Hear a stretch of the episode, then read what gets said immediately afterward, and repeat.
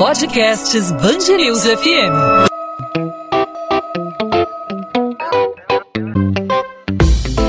Dois às 20, com Maurício Bastos e Luana Bernardes.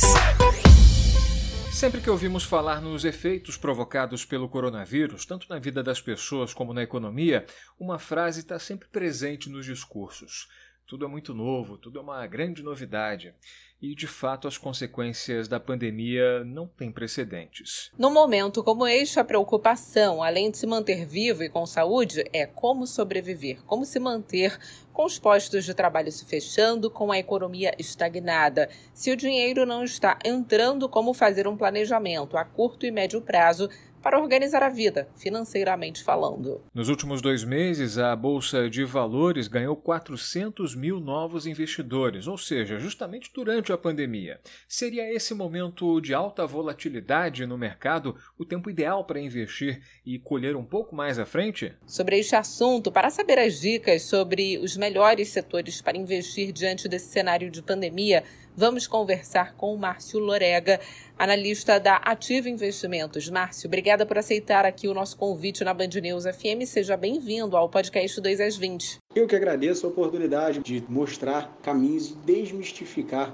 algumas das complicações que podem vir a surgir nesse início de jornada no mercado de ações.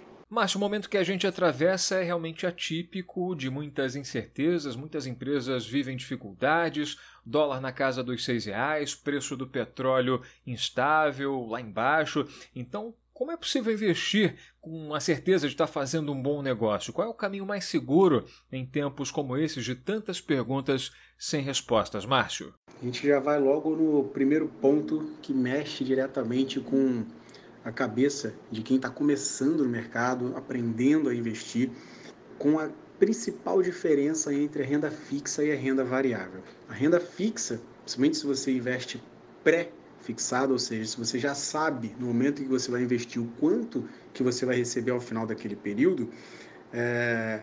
na renda variável você não tem essa certeza. Então você não consegue literalmente saber no momento em que você investe o quanto que você vai ganhar o potencial de ganho que aquele ativo, que aquela empresa, que aquela ação vai proporcionar. Então, por isso é renda variável. Vai variar. Vão ter riscos? Vão. Nesse momento tem muitos riscos? Tem muitos riscos. Mas nesse cenário que aparecem as oportunidades. Agora, Márcio, para o leigo que está começando agora, qual é a primeira coisa a fazer antes de investir na bolsa? Qual é o passo a passo para entrar nesse ramo de investimentos? Para aquele que está começando agora, literalmente, iniciando essa caminhada, essa jornada no mercado de ações, é, qual é a primeira coisa a se fazer antes de investir? Antes de você investir, organize-se financeiramente. Tenha -se, literalmente um caminho que você consiga, com o que você tem de recurso, com o que você recebe, ou seja, de salário, prolabore, não importa, com aquele montante que você tem mensal, aquela receita, aquele ganho, menos as despesas, menos todos os custos que você tem, os fixos e os variáveis, ou seja, a questão da conta de luz, uma conta de gás, uma ida à padaria, um abastecimento de carro, enfim, mesmo nesse momento agora, os gastos fixos que você tem. Veja, a conta ficou positiva? Separe uma parcela desse capital para guardar e aí, uma parcela deste capital que está guardado, você separe uma outra parcela para o mercado de ações. Não coloque todos os ovos na mesma cesta. Eu digo no sentido de todos os ovos na mesma cesta. Não coloque tudo somente em renda fixa e na renda variável também não coloque tudo somente em uma ação. Diversifique, use as carteiras para você começar a sentir como você se comporta com a volatilidade do mercado. E isso é o primeiro passo aprender a guardar recurso, aprender a chegar no final do mês e estar com a conta positiva ali para você separar o recurso no mercado. Depois você vai procurar uma corretora. Não tem jeito, o caminho é por intermédio de uma corretora. Você precisa dessa intermediadora para levar você. E os cadastros são bem tranquilos. Você pode entrar no site delas, e fazer o seu cadastro online mesmo, vendo o documento por foto, do celular, por e-mail e completa o seu cadastro. Depois você vai transferir o recurso para essa corretora e aí sim você vai estar habilitado a fazer as operações de compra e venda.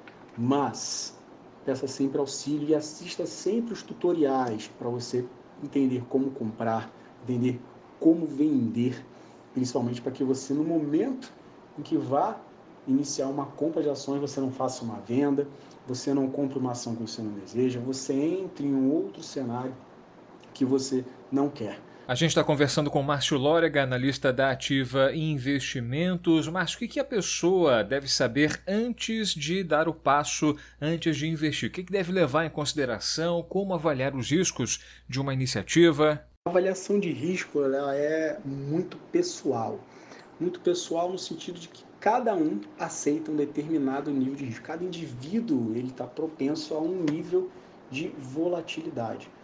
Vão ter pessoas que não aceitam risco nenhum, que não querem ver o recurso é, estar em um cenário desfavorável, porque a gente só fala que você só confirma uma perda no mercado quando você vende. Se você comprou uma ação e ela está caindo, mas você ainda não vendeu, ela somente está desvalorizando. Quando você vende, aí sim você teve aquela perda realmente é, executada você teve aquela perda ali e está é, fechada aquela operação. Então, o nível de risco ele vai ser orientado a partir de um perfil do investidor bem feito e a partir de um gerenciamento de risco. Quem pode lhe auxiliar no gerenciamento de risco, mais uma vez, é o analista, é o consultor, é um especialista na área que vai te conduzir com os melhores caminhos para você se conhecer e não se violar.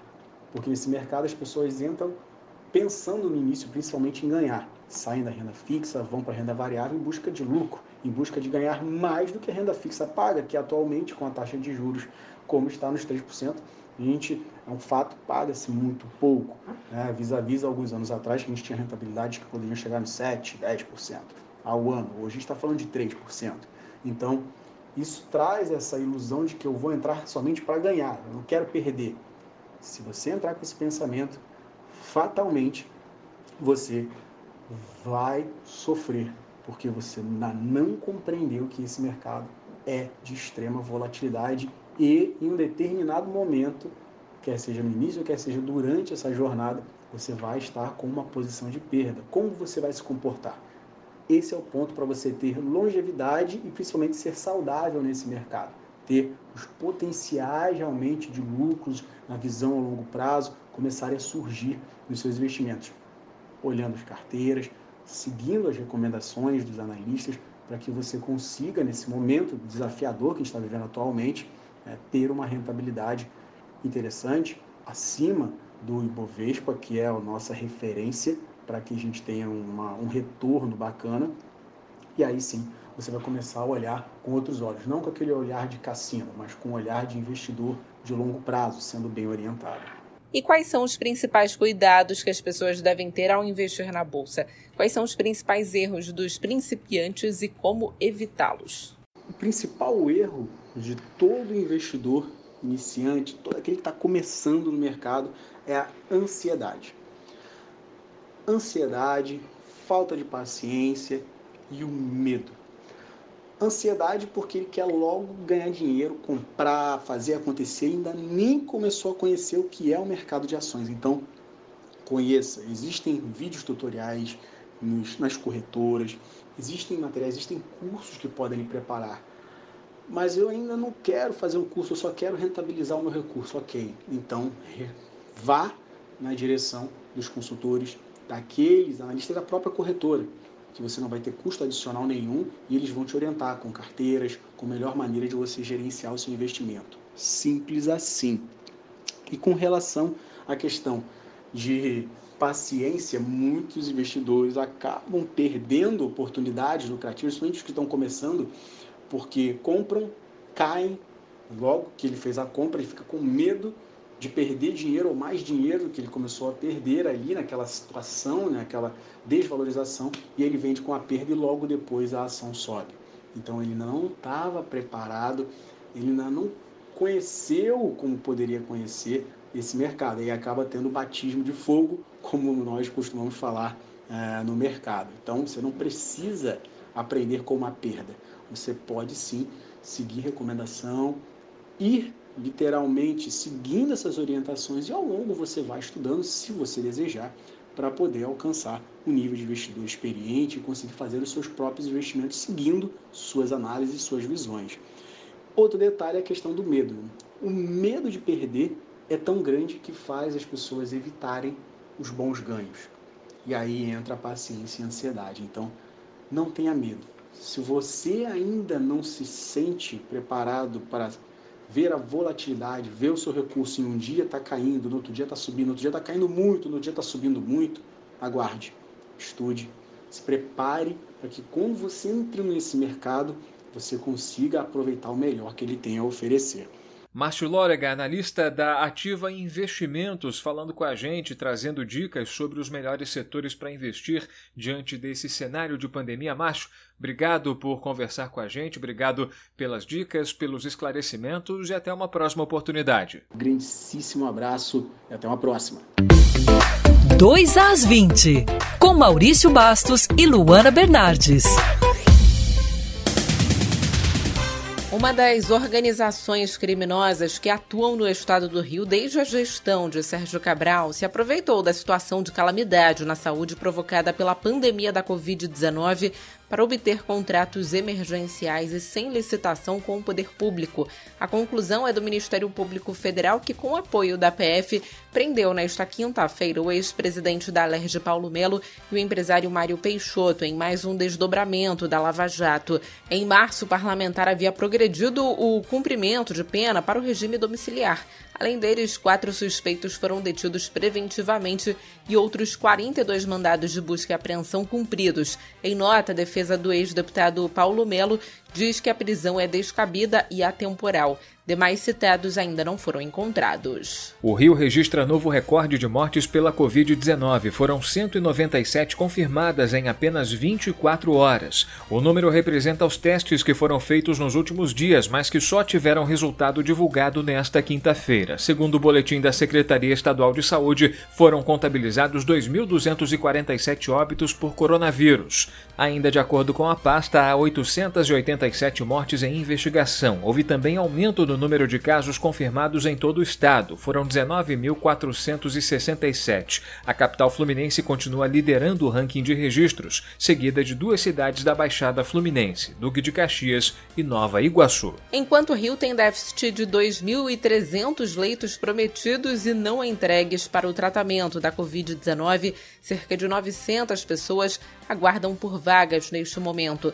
No início da pandemia, os governos federal, estadual e municipal da capital prometeram um pouco mais de 3 mil acomodações. Apenas 700 foram entregues que corresponde a 25% do que foi prometido à população. O Ministério Público do Rio expediu uma recomendação ao governo do estado e à prefeitura para que adotem medidas mais rígidas de isolamento social. A recomendação é que seja realizado o lockdown nas regiões mais críticas na capital e região metropolitana, como acesso a espaços de lazer públicos como calçadões e praças, além da proibição de circulação de veículos nas ruas nas áreas definidas pelo estado e pelo município. A sugestão é que o decreto tenha validade de 15 dias renováveis.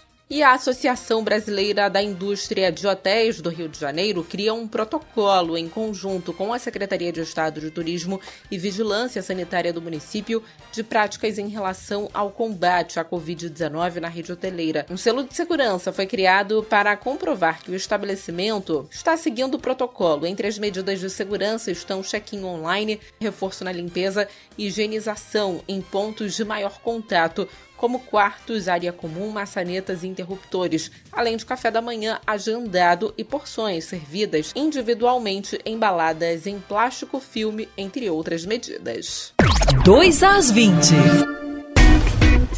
Podcast 2 às 20 vai ficando por aqui. A gente volta, claro, na sexta-feira com mais informações, ampliando sempre o debate sobre a situação do coronavírus aqui no Rio de Janeiro, na cidade e no estado, medidas adotadas. Na sexta-feira a gente sempre tenta fazer um conteúdo um pouco mais leve, né, para você que está aí em home office e quer aproveitar aí o isolamento social de uma forma um pouco mais agradável. É isso, Lana. A gente espera uma sexta-feira com notícias um pouco mais leves para a gente fechar a semana num astral um pouco mais alto, mas o que for notícia a gente traz aqui no podcast 2 às 20. Lembrando que ele está disponível sempre para o nosso ouvinte a partir das 8 da noite nas principais plataformas de streaming de áudio, no seu aplicativo favorito de podcast ou no site bandnewsfmrio.com.br. Outras informações você confere também em 90.3. Nesta sexta-feira, encontro marcado. Eu, você e a Luana Bernardes juntos no podcast 2 às 20. Tchau, tchau.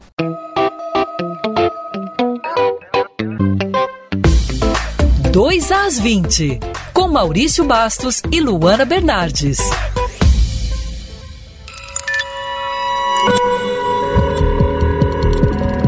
Podcasts Bangerils FM.